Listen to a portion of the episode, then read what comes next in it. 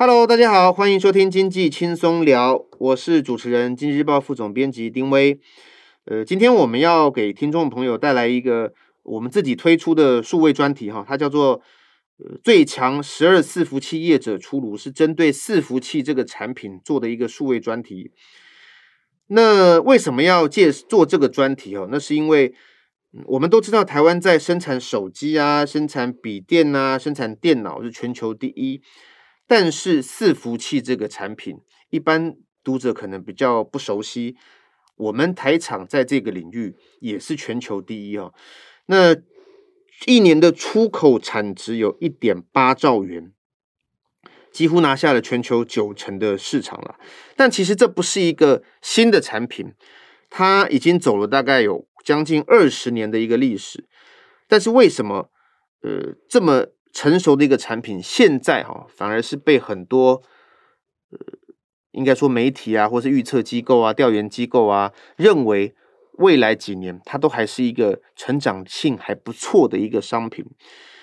那我们推这个专题，今天更高兴邀请到这个专题的幕后推手，我们数位制作人玉伦来到节目现场，跟他跟大家聊一聊这个专题。我们欢迎玉伦。Hello，大家好，我是玉伦，很高兴又跟大家会面了。伺服器的专题虽然是很很老的产业，但是我们这次是不用一个就是新的角度去报道它，希望让大家可以多了解我们这个台湾在这个产业的表现。因为这个专题我也有参与啦，所以我也我也跟听众朋友分享一下说，说其实当初我们在规划这个呃伺服器题目的时候，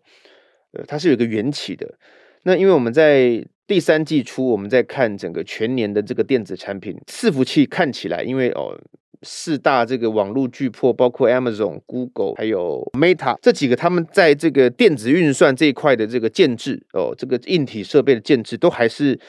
很企图性很高，全球都要放啊哈。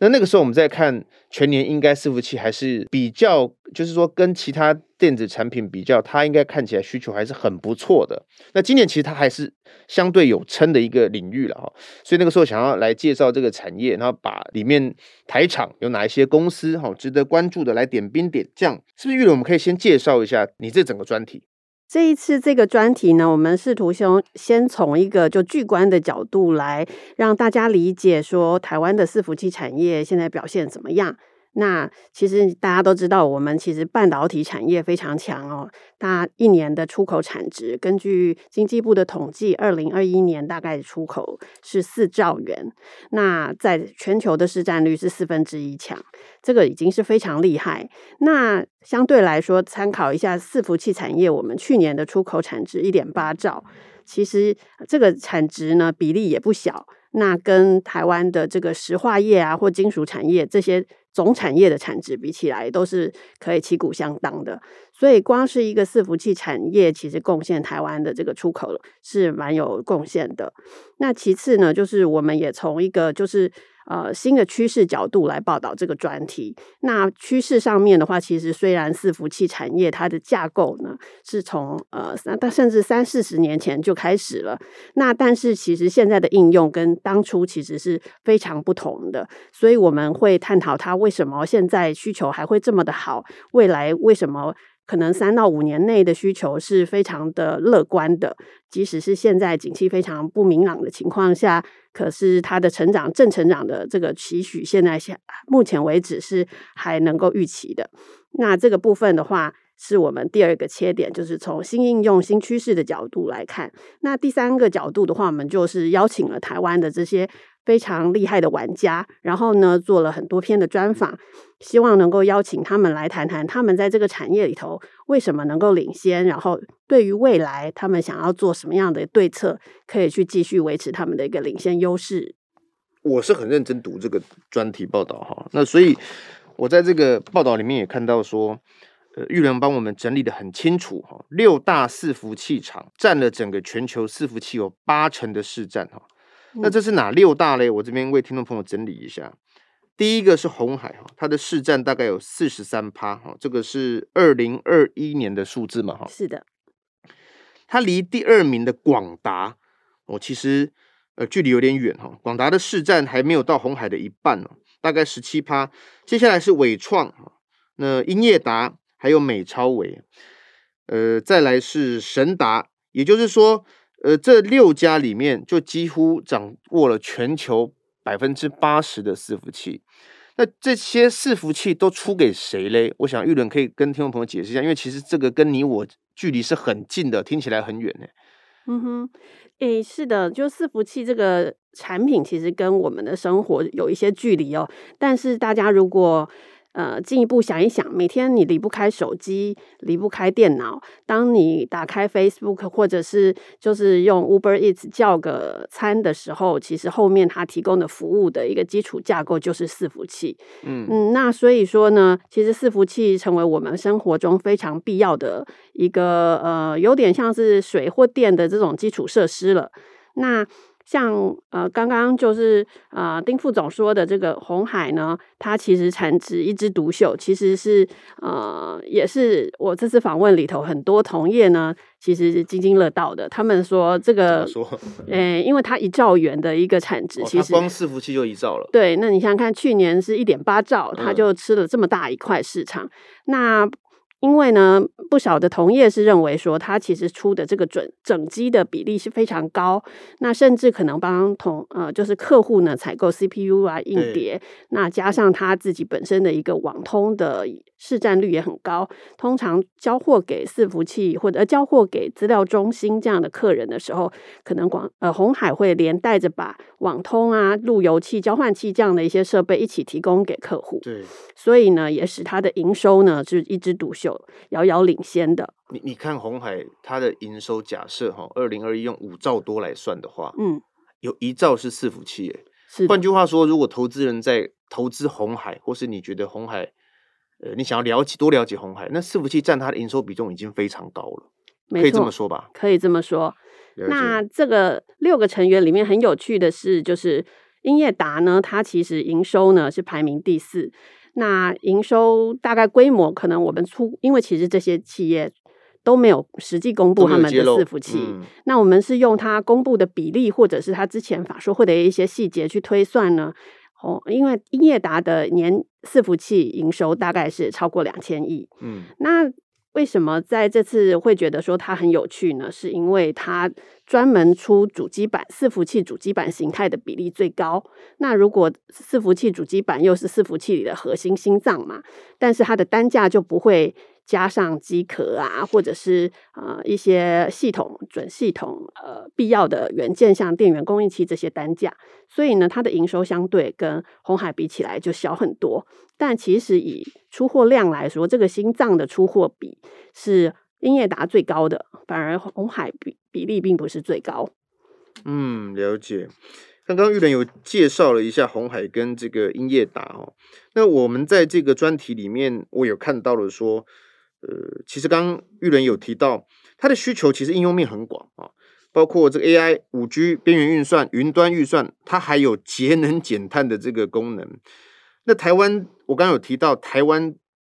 就是说生产伺服器不是一，它不是一个新的产品，所以台厂做这个很久了。但是为什么一直都是台厂在做啊？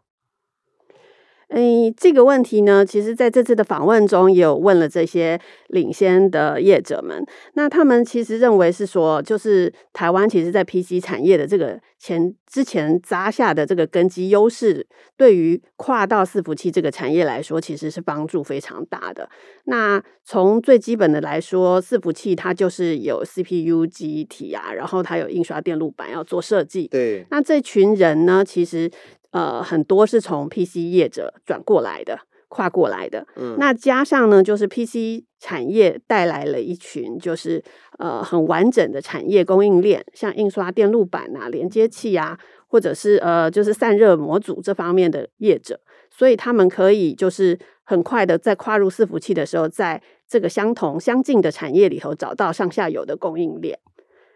所以说，呃，台湾就很快的在跨入伺服器这个门槛上面，几乎就是没有像跨入其他领域这么的困难。所以它整个供应链很完整。但是你里面其实有提到，嗯，三个大的关键元件，包括处理器、硬碟，哈，我们都知道台湾其实做硬碟是这个产业政策是没有成功的，哈。再来记忆体，我们也不是最大规模的，是。但这三个关键元件都不是台台台厂都不是主要的供应商，但是我们却能够在伺服器里面拿下这么高的市占。刚刚玉伦有提到，很大一个关键是，呃，除了这三个之外，其实台厂都做，是这样子吗？嗯、呃，几乎都做了。然后，其实这三个元件，台湾厂商也有做，只是不是领头羊。那在这个问题上面，其实业者认为啊，自我的定位是扮演一个整合者的角色。那也就是说，台湾的台湾，呃，我可以说它是组装吗？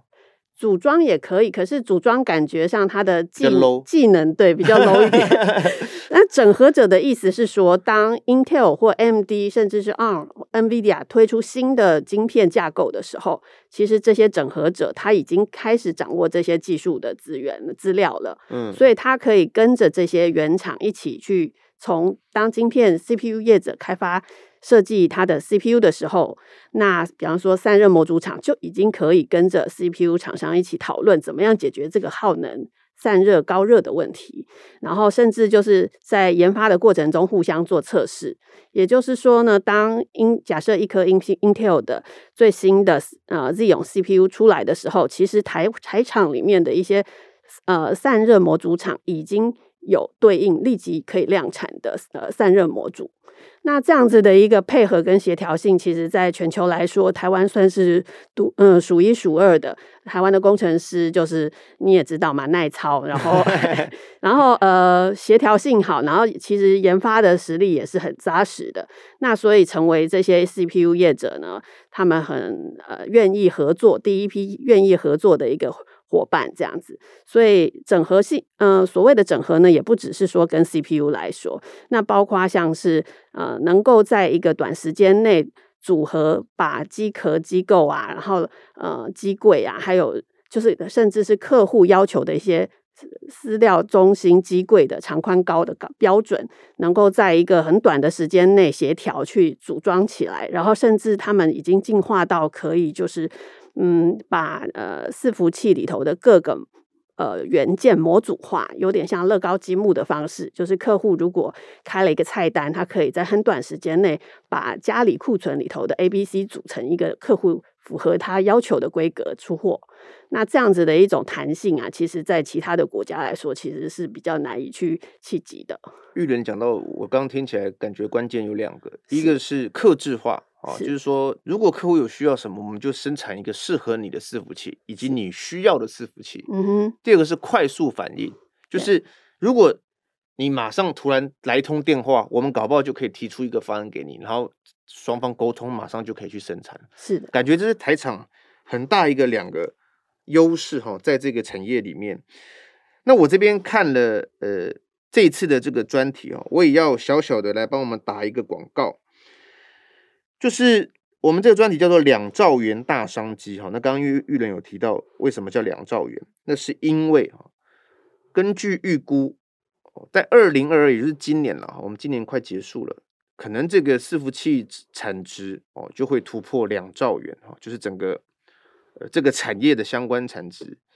哦，那台湾啊也是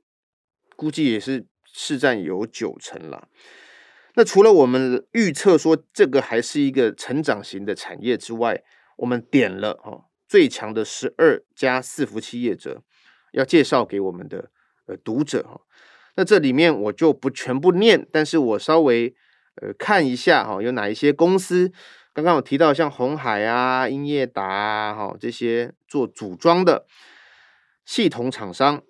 但还有哦，玉伦很。跟我们采访团队很认真，他去找了很多的关键零件业者，因为刚刚有提到，其实台湾除了那三个关键，它可能不是领头羊的之外，但其他的我们这边台厂应有尽有，那很多都要靠有一些关键零组件，它能够配合哈，这跟这些系统厂商配合，那里面有哪些公司嘞？那可能有这个做机壳的秦晨，是做散热的双鸿。嗯，哦，这里我还要特别提一家，因为我觉得这家公司一直以来都是很很很厉害的，叫做川湖。哦，因为这次玉伦有去访问到，呃，他们的公司高阶经理人，我看你这个标题其实很有意思，他说毛利率哦跟台积电一样高，那川湖这间公司，它过去不断的转型，两度逆境突围，成为全球第二。它其实是做那个滑轨的，是不是啊？对，是。也就是呃，想象一下伺服器，它是一个大机柜，比人还高嘛，然后里头一片一片的，就是一层一层的伺服器。嗯、那当工程师他要去呃修理啊，或者是升级更换这些硬碟的时候，他必须把它用平水平的方式抽出来去更换。那这个呃导轨啊，就左右的这两条，大家可能就是不起眼的零件，其实扮演了一个很重要的角色。嗯。玉伦的这个川湖的专访里面有提到哈，他这故事我觉得很有意思。他的成功当然有天时地利，但是这个他们努力也不少哦。他们几乎天天在申请专利哦，因为其实川湖的股价是不低的，我看他每年的 EPS 那个数字也是蛮惊人的。所以在这篇访问里面，我觉得呃，听众朋友如果有兴趣的话，可以来看看我们的这个报道。那我们这个专题，我刚刚再讲一次哈，叫“最强十二伺服器业者出炉”。听众朋友，如果你真的有兴趣哈，到我们官网来看这个专题哦。那如果有任何的问题，那也欢迎你提问留言给我们，我们可以在下一集的节目回复给这个听众朋友或是读者。那其实我们这次的专题很有意思，因为也获得了一个。呃，网友哈，就他是我们的读者，他看完了专题之后，他在下我们那个下面留言说，他觉得这部专题做得很好，因为里面介绍了很多跟零组件啊、系统整合有关的，然后也把产业趋势呃做出来。那他看完的时候，他才知道说啊，原来我们在伺服器里面占一个这么重要的位置。但是，当然我们一般的新闻还是常常会写到伺服器，是可是并没有这么完整的一个面貌。介绍给这个读者哈，所以读者如果有到我们来看看这个专题的话，你会感觉到说我们这个是一个很完整、有点、有线、有面哈，是一个比较全方位的报道。那我这边延伸一下，玉伦丢出了一个问题，因为你刚刚说我们的优势是快速加上这个克制化的能力很强，因为为什么在在之前我会提到组装这两个字？嗯哼，因为啊，我们对岸很多路器，是因为在组装，比如最近我们手机会面临到很多。入场崛起，它也在升级，它也在转型，它也要来抢一些苹果单嘛。对，那伺服器会不会面临到入场的挑战？嗯，虽然我们看起来现在有将近九成的实战。你说的没错，就是。在科技产业，在组装这一块，那个是红色供应链切入最容易的一个切点啦。那在伺服器这边，其实业者也有意识到这样子的潜在竞争。其实像中国大陆的，像浪潮啊、神州啊，嗯、他们其实，在政府的扶持下，其实自己是拥有很大的组装能力的。嗯、那但是呃，也有趣的是，就是其实这些。伺服器的业者，他们也是台湾厂商的客人。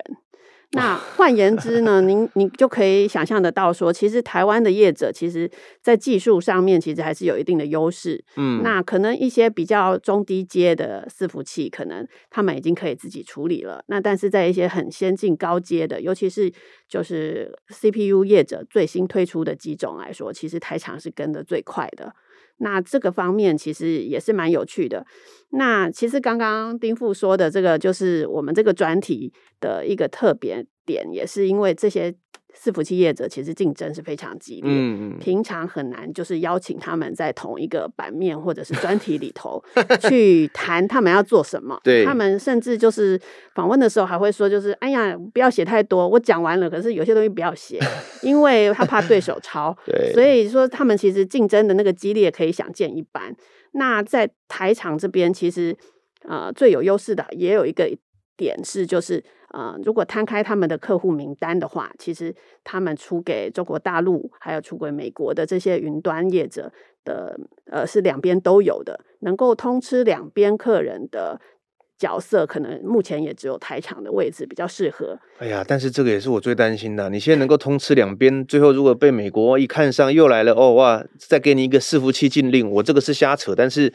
你搞不好真的有一天又要你选边，因为你现在我两边都可以攻啊。没错，因为这次的晶晶片禁令就是有限定，这个 NVIDIA 两颗 AI 晶片已经不能出给大陆了，所以其实台厂也是受有受到影响的。不过坦白说，这这两颗晶片它现在的量还不大，但是单价是非常高的。嗯，所以未来的这个限制风险其实还是需要再持续观察。嗯，玉伦，你这个整个专题的制作过程当中，你有没有觉得你刚刚有提到，除了英业达很有特色之外，有没有一些什么有趣，或是你觉得嘿很很有意思的公司，只是大家之前比较没有接触？好的，其实这一次啊。呃其实，因为我们做这个专题的时候快要解封了，其实蛮多的企业它是正准备要出差啊，去拜访客人。所以，像是我觉得有趣的是，广达这次他只有在我们的主文专访、主文访问里头邀请他来谈一下策略，嗯、并没有。机会做一个单篇的报道，但是呢，而且这个访问是在他在机场的贵宾室访问完的，也就知道说，其实现在其实记者很辛苦，他是要表达这件事情，就是还要在机场的贵宾室跟人家业者，但人家业者贵宾室做完去做商务舱，我们还要回来写稿。是，就是说，意思是说，其实现在云端客户的业。业呃互动商旅上其实还是很密切的，即使现在这个景气状况不明的情况，那呃像广达的话，其实在这一次在台湾的这个角色呢，其实虽然在量上没有红海跟英业达大，可是他们的策略就是转攻五 G 跟电信业者，嗯，这个角色是呃他们的策略，他们都各有策略了。那广达的这个定位策略是非常鲜明的。广达他也有特别提到说，电信客人这一块呢，它是呃需要特别多的一些软体技术，然后所以呢，他们也砸了很多的资源在做软体。嗯、那美超维的话呢，其实也是一个就是我们特别特别在这一次做的访问的一个呃，我之前很，很少看到你你你这样提到，我之前其实很少看到这家公司，我我也我也不知道。但是我们在一般来讲，因为它没有上市柜，所以也不会特别去琢磨这家公司。但是你这次也。采访到他们的副总裁是呃，其实它是在美国上市的哦。对不起，在台湾没有上市，呃、在美国上市。OK，那因因为它呃被同业称为是美皮台股啦。哦、那为什么会这样说呢？因为它的创办人啊，还有很大的一个制造基地都在台湾。哇那但是它能够在美国挂牌，而且它的总部呢很特别，是在矽谷。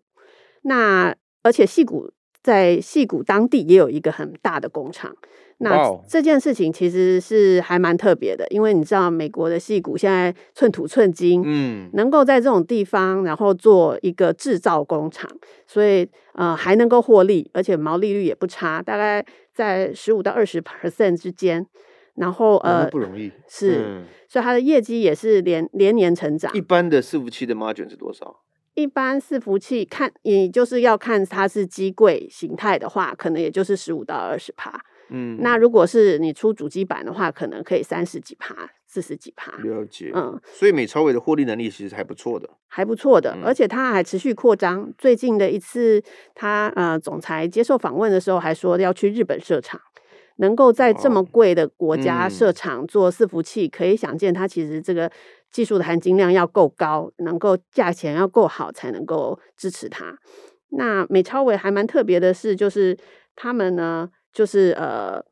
研发的主要呃资源其实都有点有一大半是放在台湾啦，嗯、所以他们在呃就是台湾呃桃园巴德这个地方呢，巴德 okay. 对呃设置了一个很庞大的研发团队，里头呢也有一半都是软体的人工程师。那也就是说，这次也是让我们可以从报道中可以看到，就是伺服器厂商大家都会第一印象就是做硬体。做组装，但其实他们已经转型，开始朝就是软硬整合，然后提供更多软体在硬体里头一起出货的这样的一个服务。诶，玉伦，这一次我看到你的文章的后面有提到一个，就是应该应该说算是在伺服器产业的一个新的技术哈，也是好像蛮多家厂商有意想要攻进去的领域，但部分的厂商已经可以，就是所谓的水冷伺服器，是这样子吗？是这样讲吗？对，现在水冷可能是伺服器产业一个最夯的名词了，甚至二零二三年可能都还是一个很热门的议题。嗯、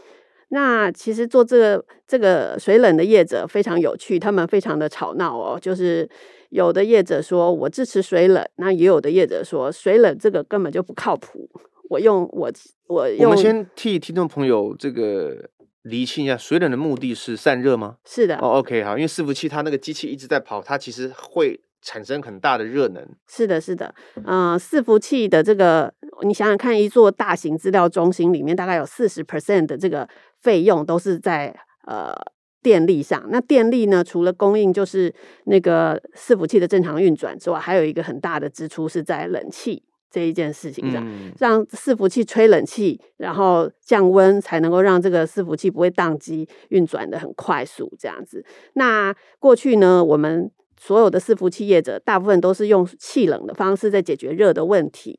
那今年有一个特别热门的关键技术，就是水冷。水冷为什么会现在提出？是因为伺服器越来越热，热到一个就是气空气气冷难以解决的瓶颈了。那业者认为这个瓶颈大概就是在五百瓦左右的一个呃运算效能上。嗯、那超过这个数字，其实水冷可能是一个非常适合的方案。其次就是节能减碳喽，因为现在。耗电越大，其实排碳也越大。没错，嗯，那都说那些运算中心是吃电怪兽。是的，是的。嗯、所以在这个情况下，其实水冷它能够耗电的量，其实是呃，它可以带走同样的呃，水冷可以带走的热能是气冷的一千倍，可是它耗电是十分之一。所以它在这个这两个数字看起来，其实是水冷是很有优势的。可是为什么刚刚？从头说起的时候，说他们吵闹不休呢，就是因为水冷这个技术还在发展中，各有不同的支持者。没错，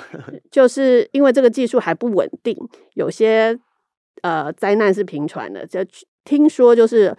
北美四大云端服务业者其中之一，他们就是开始大量用水冷。那水冷的这个水冷是走在一条水管里头，嗯、然后透过这个水管里面的水不不停的流动的，然后带走热。然后当当这个水呃变热就带出去，然后当它又降温变凉了又送回来，做一个循环式的利用。那在这个循环的管线要是破裂了怎么办？有想过这件事吗？就是啊、呃，听说在北美的这个云端业者，他们就曾经发生过就是漏液这件事情。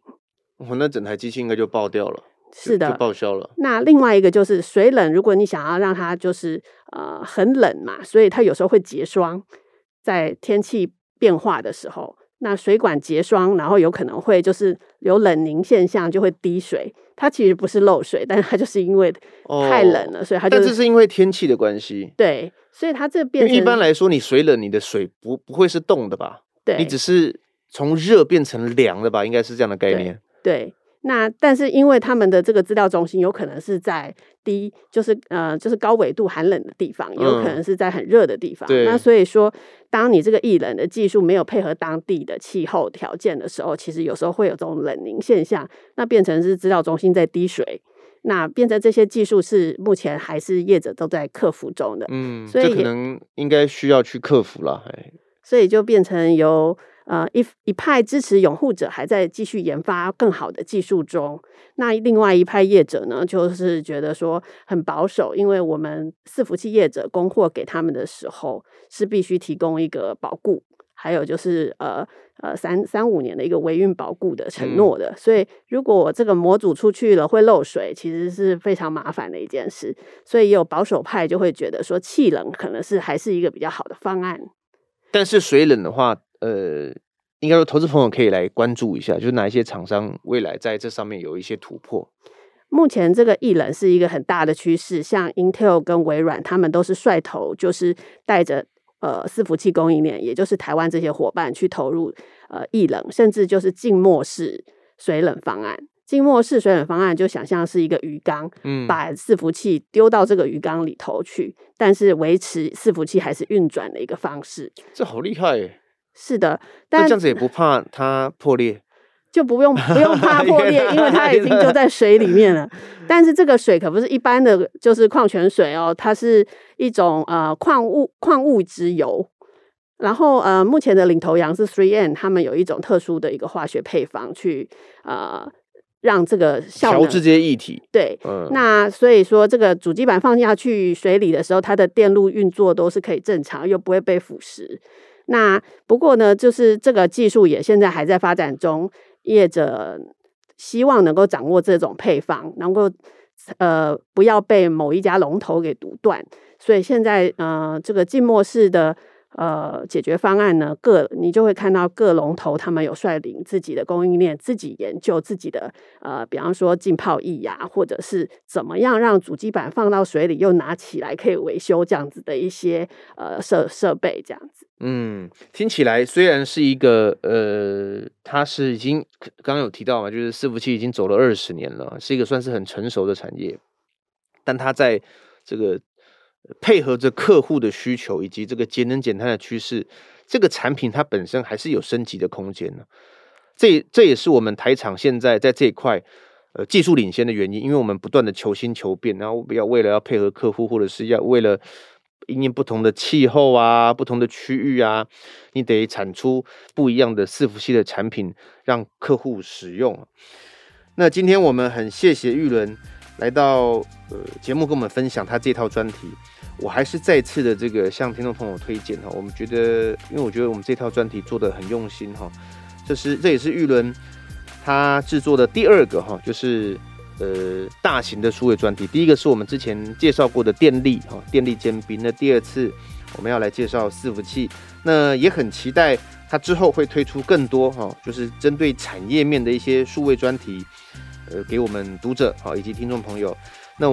我强调这个是不是呃是一般的读者都可以看的专题哈，所以希望呃大家有空可以到我们官网哦来找这个专题。那我们在去年十月也有推出数位订阅的服务，里面有非常多呃国内外的深度报道跟产业有关的，包括伺服器哈。喜欢呃以及或是有兴趣的听众朋友，欢迎来订阅阅读。那如果对我们节目有任何的指教，呃，也可以欢迎底下留言。那不要忘记给我们五颗星的评价。哦，那今天节目就到这里，我们下次再见，谢谢玉伦，拜拜，拜拜。